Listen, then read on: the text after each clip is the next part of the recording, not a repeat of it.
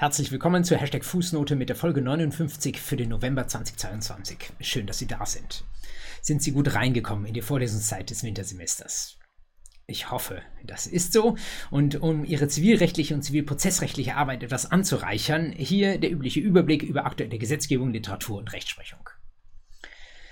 Bei der Gesetzgebung gibt es nach wie vor ziemliche Funkstille aus Berlin, deswegen ein Blick nach Brüssel auf die Pläne für die Gesetzgebung in den nächsten Jahren. Da gibt es einen interessanten Rechtsakt, der im Moment im Vorschlagstadium ist, ein Vorschlag für eine Richtlinie. Das klingt noch sehr, sehr früh, aber wenn man sich klar macht, dass so Vorschläge für eine Richtlinie in der Regel zu 80 Prozent dann auch schon den endgültigen Richtlinientext wiedergeben und dass die Richtlinien dann wiederum sehr wenige Umsetzungsspielräume für die Mitgliedstaaten bieten, der äh, kann sich daran ganz einfach klar machen, dass es wahrscheinlich eine gute Idee ist, schon relativ früh in die entsprechenden Texte reinzuschauen. Und das tun wir heute mit dem Vorschlag für eine Richtlinie über KI-Haftung oder wie es ausführlicher heißt, eine Richtlinie zur Anpassung der Vorschriften über die außervertragliche zivilrechtliche Haftung an künstliche Intelligenz. Was künstliche Intelligenz ist, haben Sie wahrscheinlich in, an anderer Stelle vielleicht sogar schon von mir gehört. Eine Art, sehr, sehr vereinfacht gesagt, weiterentwickelte Software, die irgendwann anfängt, so ein bisschen selbstständig zu arbeiten und wo man nicht mehr so einfach von außen nachvollziehen kann, warum die Software jetzt zu der und dem Ergebnis gekommen ist, warum da der und der Output durch den und den Input veranlasst wurde. Dieses Blackbox-Problem ist sehr, sehr häufig beschrieben worden für die KI und er führt dazu, dass die Europäische Union sagt, da gibt es dann auch einen besonderen Schutzbedarf, nämlich wenn so eine KI im Einsatz ist und diese KI eine Entscheidung vielleicht vorbereitet oder eine Warnmeldung ausspucken müsste und das passiert nicht und das führt am Ende des Tages dazu, dass jemand einen Schaden erleidet. Das klingt dann zunächst schon danach Schadensersatzrecht und damit womöglich schon wieder ein Einbruch in das deutsche BGB, aber genau das ist wohl nicht das, was am Ende dabei herauskommen wird, denn ähm, was die Europäische Union hier plant, das klingt eher nach einer anderen Ecke, die wir in Deutschland am eigenen Gesetz kodifiziert haben, nämlich nach Produkthaftungsrecht. Vielleicht haben Sie schon mal in das deutsche Produkthaftungsgesetz reingeschaut, sonst tun Sie das mal jetzt an dieser Stelle. Ein Gesetz, das seinerseits europäisch veranlasst wurde durch die entsprechende Produkthaftungsrichtlinie und auch diese Produkthaftungsrichtlinie soll jetzt wieder reformiert werden. Die Europäische Union sagt nur, äh, das reicht uns hier nicht mehr, wir stellen dem ein neues, weiteres, ähnliches Haftungsregime für Fehler einer künstlichen Intelligenz an die Seite. Der zentrale Unterschied zu den meisten Haftungsregeln im BGB, die wir kennen, ist derjenige, dass wir im Produkthaftungsgesetz so ähnlich wie im Straßenverkehrsrecht eine Gefährdungshaftung haben, während wir im BGB mal von den Tierhaltern abgesehen überwiegend eine Verschuldenshaftung haben. Schulden, wissen Sie, 276 BGB, Vorsatz und Fahrlässigkeit. Eine Gefährdungshaftung setzt schon früher an. Die ist deutlich schärfer, denn sie sagt, selbst wenn jemand nicht fahrlässig gehandelt hat, kann es trotzdem sein, dass er einfach mit so gefährlichen Dingen hantiert hat, dass man ihm, weil kein anderer vielleicht als Anspruchsgegner in Betracht kommt, die Schuld, möchte man fast sagen, in die Schuhe schieben möchte, jedenfalls die Haftung anhängen möchte und der dann den Schaden ersetzen muss. Das ist das Konzept einer Gefährdungshaftung. Wenn die schon so scharf ist, muss man natürlich auch sagen, die soll nicht in jeder Situation greifen. Das Vertragsrecht etwa nimmt sich da ganz raus, sondern nur in bestimmten wirklich super gefährlichen Sondersituationen. Deswegen ist das StVG mit dem Paragraph 7 hier ein sehr, sehr gutes Beispiel. Und so ähnlich ist das eben auch im Produkthaftungsrecht. Das will nicht das kaufrechtliche Mengerecht ersetzen. Es geht nicht um ähm, Schäden an Sachen selbst, sondern wenn ich eine potenziell gefährliche Sache als Hersteller in Verkehr bringe und über die ganze Welt verteile und dann schädigt diese Sache irgendwie andere Sachen bei den Leuten, wo sie in der Tasche ist, dann haben wir womöglich einen Direktanspruch äh, aus Gefährdungshaftung gegen den Hersteller. Direktansprüche kennen wir in Deutschland auch sehr, sehr selten. Im Vertragsrecht zum Beispiel wird es immer wieder diskutiert, aber doch nicht gemacht. Wir müssen üblicherweise über die ganze Lieferkette zurück zurückgehen. Hier im Produkthaftungsrecht haben wir ausnahmsweise mal einen Direktanspruch, egal wie viele Glieder der Lieferkette zwischen Endkundin und Herstellerin waren, kann ich dann direkt auf die Herstellerin zugreifen. Und das dann auch noch im Wege einer Gefährdungshaftung. Nun gilt das Produkthaftungsgesetz, auch wenn darüber viel diskutiert wurde, eigentlich wohl nur für körperliche Gegenstände, also für Sachen. Die Europäische Union sagt jetzt aber, es gibt manchmal auch Software, die ziemliche Schäden anrichten kann. Und wenn es denn eine gefährliche Software gibt, dann sicherlich am ehesten eine künstlich intelligente Software wegen des beschriebenen Blackbox-Problems. Nun soll nicht jede Software nach den Vorstellungen der EU, wo irgendwie ein bisschen Prise KI drin ist, sofort schon dieses scharfe Haftungsregime auslösen, sondern die EU sagt, äh, in Betracht kommt für eine solche Gefährdungshaftung nur eine KI, die betriebsnotwendig für eine bestimmte Software ist. Also nicht irgendwie ein Gimmick, was noch oben drauf pappt, sondern etwas, wo man wirklich sagt, diese Software, die ich da einsetze, da ist die KI im Herzen drin und wenn die KI nicht läuft, kann ich die ganze Software vergessen. Was sind das für Fälle? Stellen Sie sich vor, ein Auto ist äh, leider immer ein gutes Beispiel, weil da einfach sehr, sehr viel moderne Technik inzwischen verbaut ist. Da gibt es ja schon eine Vielzahl von Warnmeldern und äh, wie bei viel anderer Software auch, ist es auch so, dass man da jetzt schon damit arbeitet, dass man langsam KI da reinbringt. Und wenn ähm, das irgendwann mal so weit geronnen ist, dass die KI dann auch in zum Beispiel einer Unfallwarnsoftware in einem Auto verbaut ist und das Auto warnt nicht davor und es ist gleichzeitig etwas, wo ich sage, das ist aber betriebsnotwendig, denn ohne eine Software, so eine Software darf ich das Auto an sich eigentlich nicht mehr einsetzen, dann können wir sagen, KI hat womöglich einen Fehler gemacht und wenn ich dann verunfalle und einen Personenschaden davontrage, dann kann es sein, dass ich einen solchen Schadensersatzanspruch habe. Anderes Beispiel, anderer großer Anwendungsbereich für künstlich intelligente Software ist das ganze Gesundheitswesen. Stellen Sie sich vor, Sie haben einen Herzschrittmacher, der nicht einfach regelgesteuert ist, sondern der auch mit künstlicher Intelligenz arbeitet und der fällt dann irgendwann aus. Es ist unmittelbar klar, da können dann Schäden entstehen und es kann eben auch mal sein, je nachdem wie der programmiert ist, dass eine KI womöglich dafür in Betracht kommt, den Fehler gemacht zu haben. In einer solchen Situation sagt die Europäische Union dann, in diesem Vorschlag muss man immer noch sagen, für die Richtlinie, ähm, was wir zunächst mal suchen, ist natürlich eine Pflichtverletzung. Also wir überlegen, ist überhaupt diese Software falsch programmiert worden oder sind da schlechte Trainingsdaten? Eine KI muss immer trainiert werden, irgendwie draufgelassen worden können wir das überhaupt der Person, die wir hier in, äh, als, äh, als Inverkehrbringerin dieser Software in Anspruch nehmen wollen, können wir der das überhaupt anlassen? Klassische Frage nach der Pflichtverletzung. Da sagt die Europäische Union, äh, das machen wir doch mal so, wir haben eine Blackbox, ähm, aber vielleicht kann man diese Blackbox ja irgendwie öffnen, also soll die geschädigte Person einen Anspruch auf Datenfreigabe haben. 809 BGB lässt grüßen. Im weitesten Sinne ein ähnliches Konzept aus dem BGB. Ähm, etwas, was auch so ein bisschen prozessual angehaucht ist. Wie komme ich überhaupt an den notwendigen Beweismittel dafür, um die anspruchsbegründenden Tatsachen tatsächlich vor Gericht auch entsprechend nachweisen zu können? Datenfreigabeanspruch hier ist die Antwort der Europäischen Union, aber die EU weiß auch, dass vielleicht diese Datenfreigabe vielleicht sogar beim besten Willen der Anspruchsgegnerin nicht wird erfüllt werden können, weil eben die Daten, mit denen eine KI arbeitet, viel zu komplex sind. Und wenn das der Fall ist, sagt die EU, dann halt harsche Konsequenz, dann vermuten wir einfach, dass es eine entsprechende Pflichtverletzung gab. Und dann brauchen Sie im Schema eines Schadensersatzanspruchs noch einen weiteren Schritt, nämlich die Ursächlichkeit der Pflichtverletzung für den Schaden, Stichwort Kausalität. Und auch da sagt die Europäische Union, das vermuten wir doch bei dieser Art von Schäden einfach. Wir können das sonst nicht nachweisen, sonst kriegen wir nie den Anspruch hin. Deswegen auch hier eine Kausalitätsvermutung, die allerdings widerleglich ist. Das heißt, wenn es tatsächlich mal gelingt, der Anspruchsgegnerin darzulegen, dass der Schaden auch ohne die Pflichtverletzung eingetreten wäre, dann ist sie fein raus und kann den Anspruch äh, gewissermaßen abbiegen. Verfolgen Sie das mal.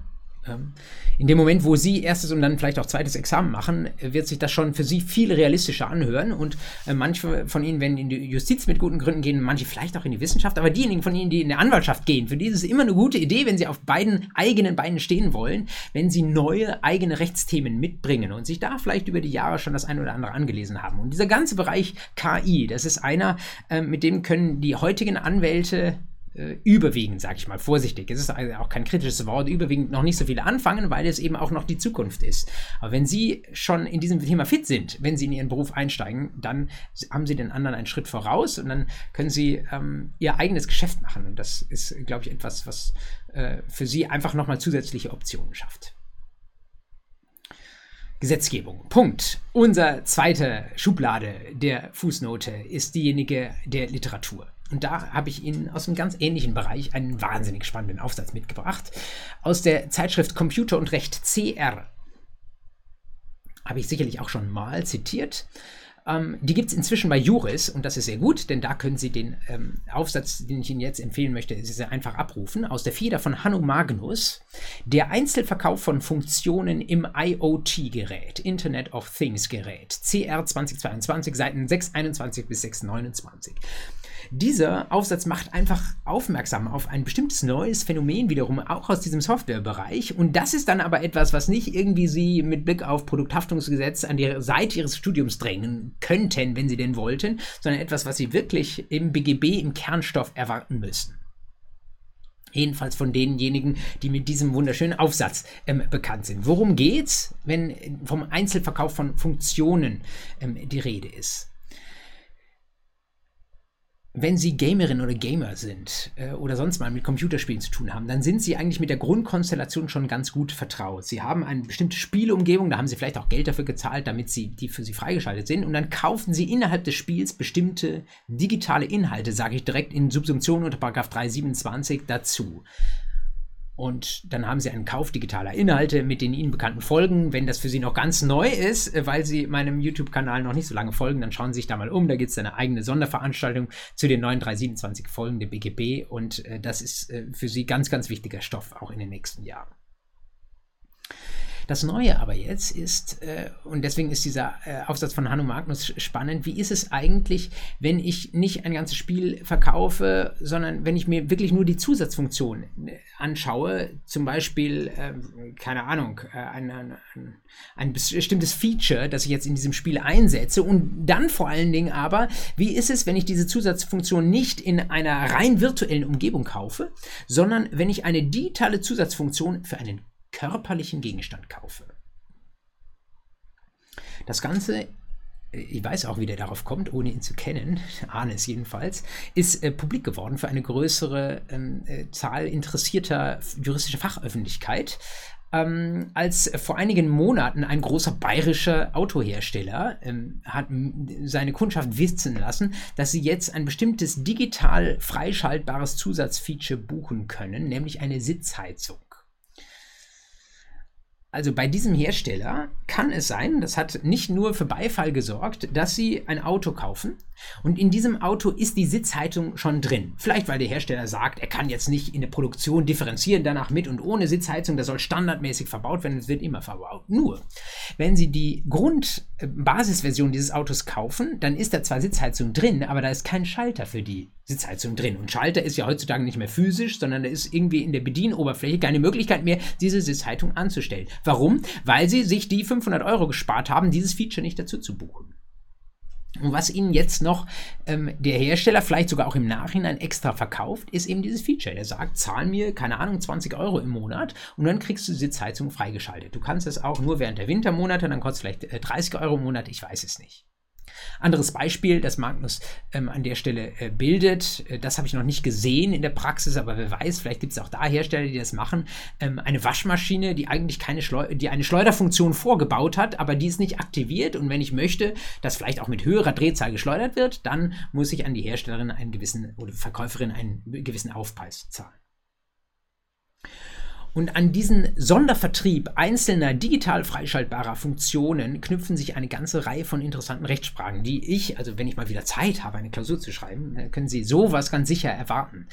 Ähm, die Frage ist natürlich erstmal, welches Recht gilt und vielleicht inwieweit hängt das davon ab, ob dieses Zusatzfeature nachträglich vertrieben wird oder schon ursprünglich dabei war. Wenn wir dieses Feature schon ganz am Anfang mitverkauft haben, dann kennen Sie diese Unterscheidung, die im 327 Absatz 3 ja angelegt ist. Stichwort Ware mit digitalen Elementen. Braucht es dieses Element? Wenn es nur ein Zusatzfeature ist, dann wahrscheinlich nicht. Das bedeutet, da haben wir nicht reines Kaufrecht, sondern dann wenden wir zusätzlich die 327 folgende nur für dieses Feature an. Wie ist es, wenn das Ganze nachträglich vertrieben wird, wenn ich also ein Jahr mit meinem Auto ohne Sitzheizung rumgefahren bin und dann wird dieses Feature freigeschaltet? Ja, okay. Ähm, dann scheint es so zu sein, dass ähm, wir relativ einfach in die 327 folgende reinkommen, weil die Nichtnotwendigkeit, Betriebsnotwendigkeit dieses Features ja gewissermaßen sich durch das erste Gebrauchsjahr bereits gezeigt hat. Was aber dann, und jetzt wird es schwieriger, passiert eigentlich bei einem Fehler des körperlichen Gegenstands? Was passiert, wenn ich dann diese Sitzheizungsfunktion gebucht habe Und die ist mir auch ordnungsgemäß freigeschaltet worden.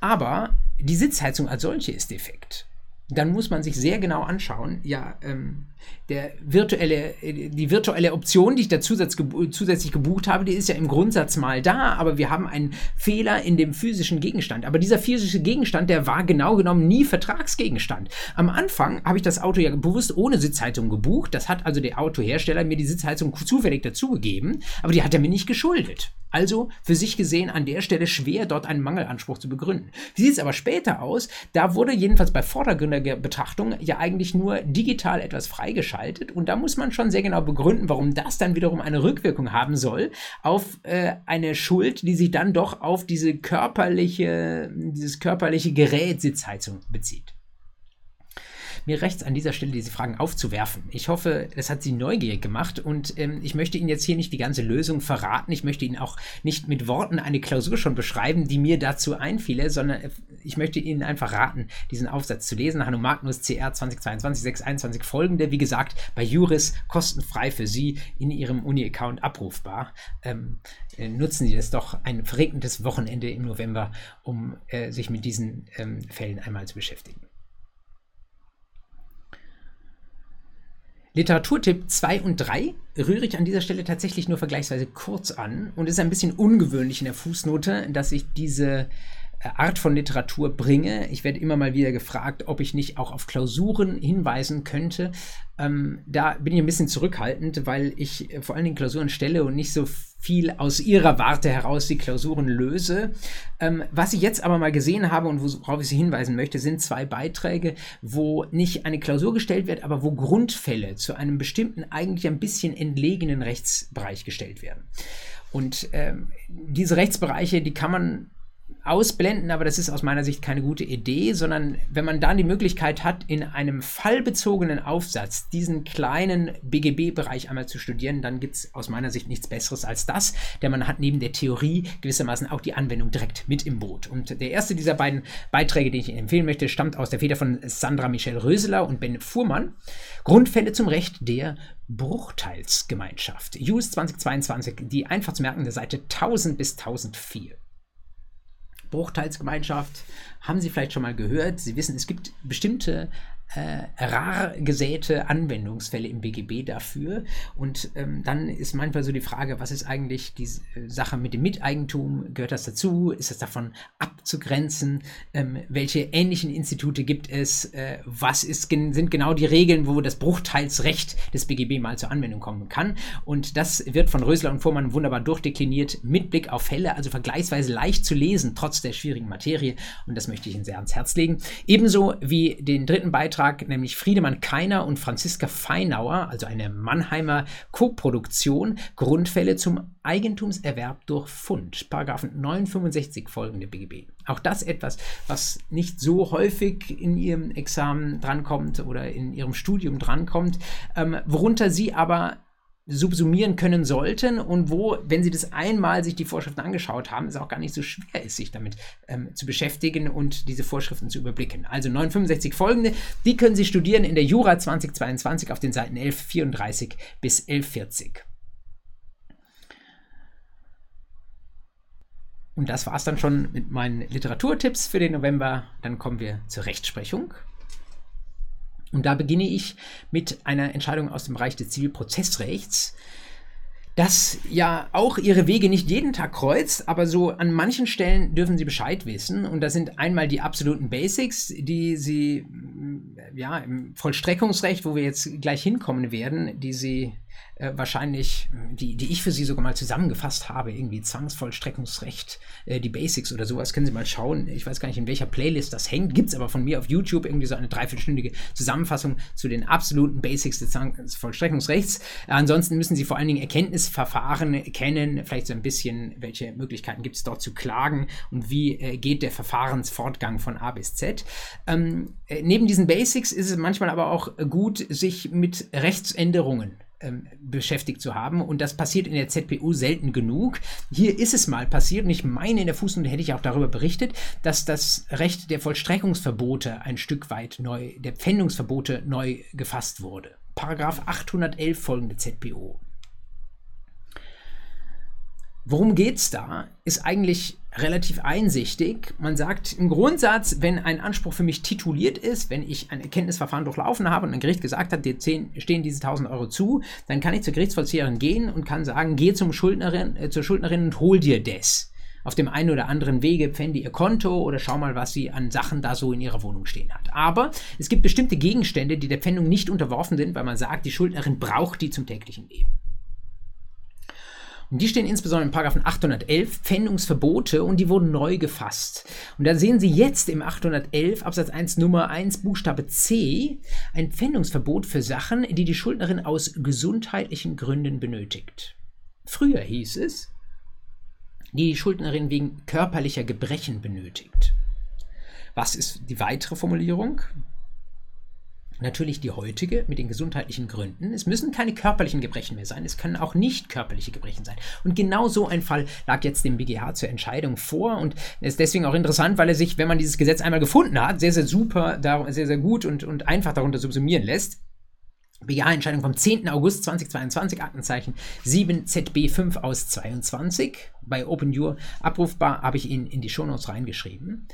Ähm, da ging es äh, nicht wie früher bei den körperlichen Gebrechen äh, um eine Brille zum Beispiel oder eine Prothese, die nicht gepfändet werden sollte, sondern es ging hier um ein Auto, das nicht gepfändet werden durfte. Wie kann ein Auto erforderlich sein, um gesundheitliche mm, Schwächen oder aus gesundheitlichen Gründen irgendetwas zu kompensieren?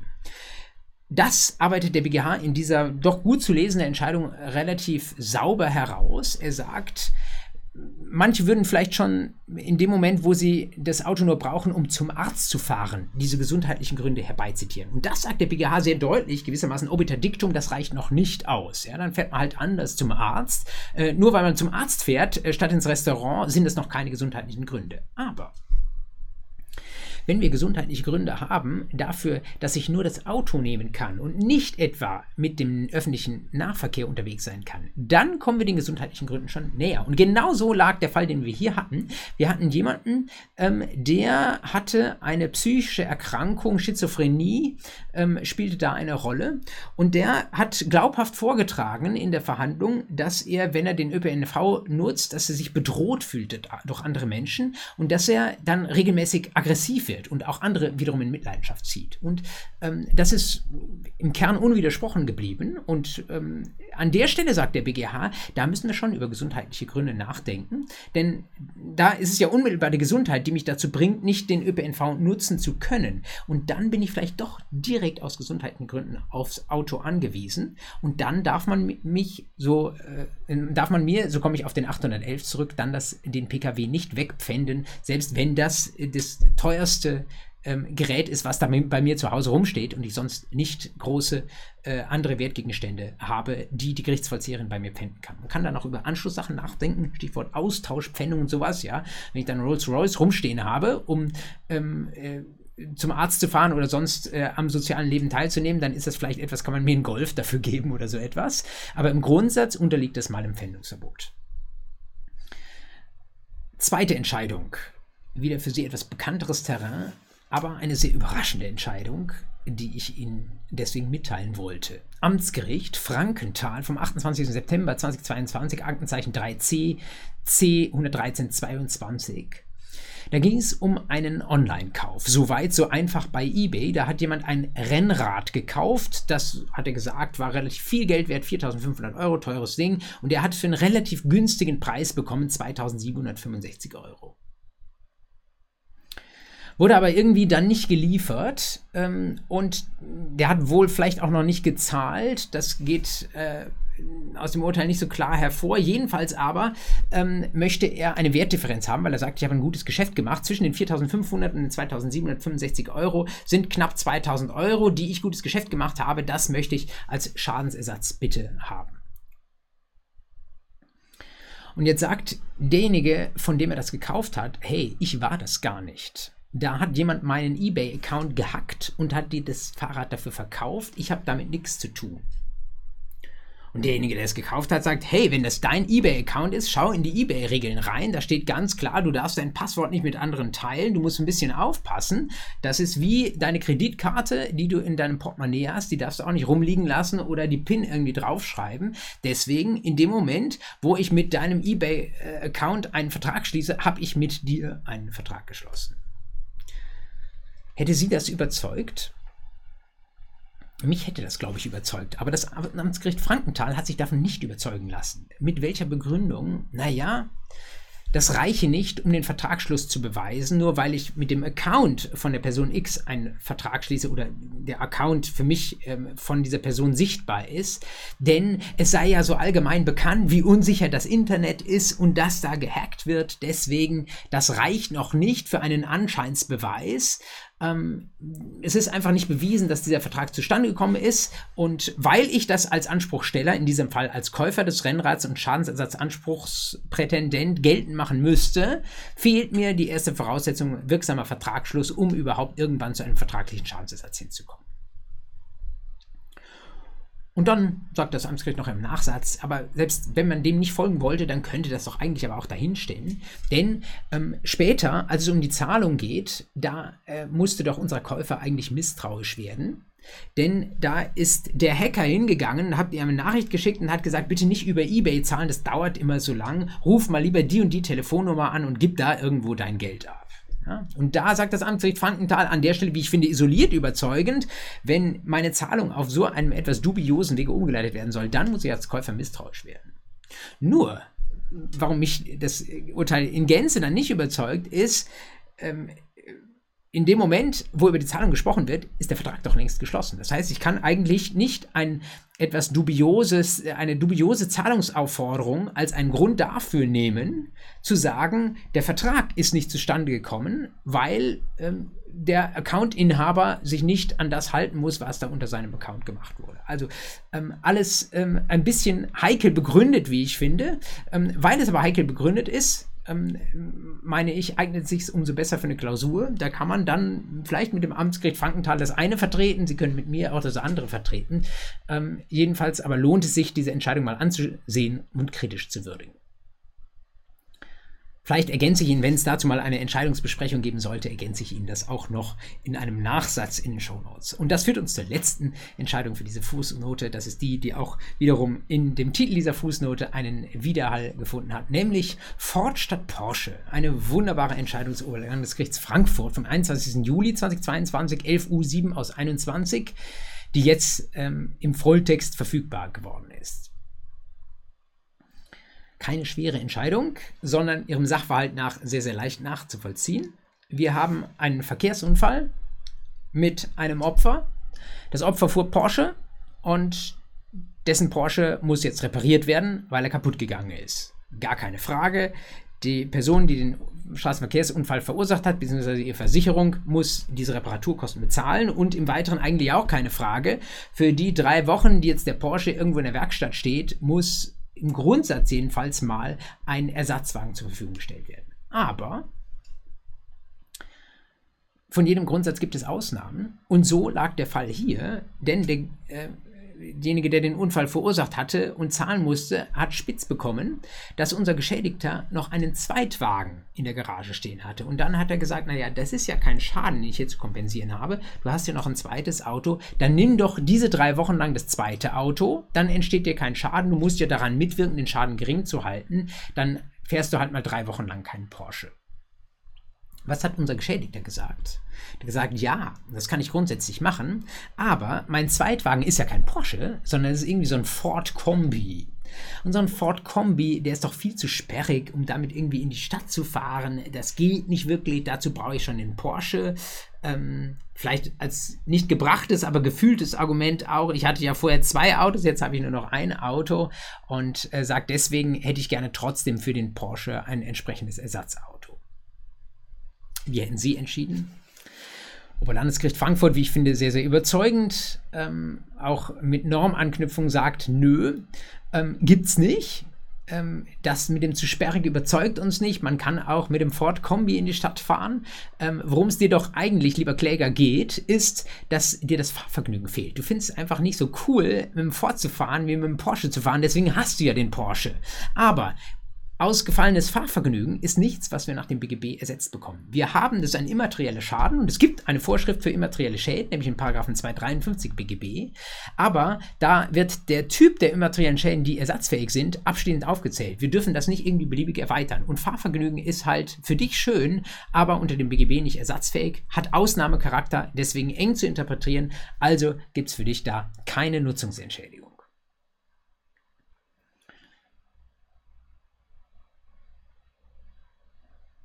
Das war's in Sachen Rechtsprechung. Das war's fast schon für die Fußnote für den November. Ich möchte äh, ganz zum Schluss nochmal Bezug nehmen auf etwas, was ich, glaube ich, in der vorletzten Fußnote gesagt habe, nämlich, dass äh, wir Mitte Oktober in München eine sehr erfolgreiche Tagung hatten äh, zum Thema Legal Tech im Zivilprozess. Ähm, und ich möchte erstmal ganz herzlich diejenigen grüßen, die da waren. Ich hatte ja gesagt, wenn ein paar von der Fußnote auftauchen, dann freut mich das sehr.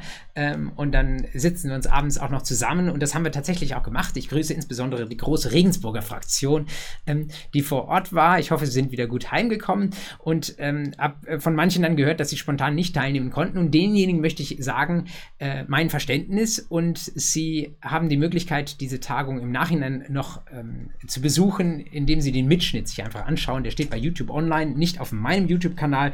Den wollte ich dafür nicht äh, nutzen, weil da ja viele andere mitgewirkt haben, sondern unter dem der mitveranstaltenden Studierendeninitiative ML Tech Munich Legal Tech. Das sind diejenigen, die sich mit der Digitalisierung des Rechtswesens in München beschäftigen. Die haben einen YouTube-Kanal und da verlinke ich in den Show Notes auch die Playlist. Da können Sie nochmal nachschauen, was wir in München diskutiert haben. Ich kann Ihnen versichern, es war von A bis Z spannend.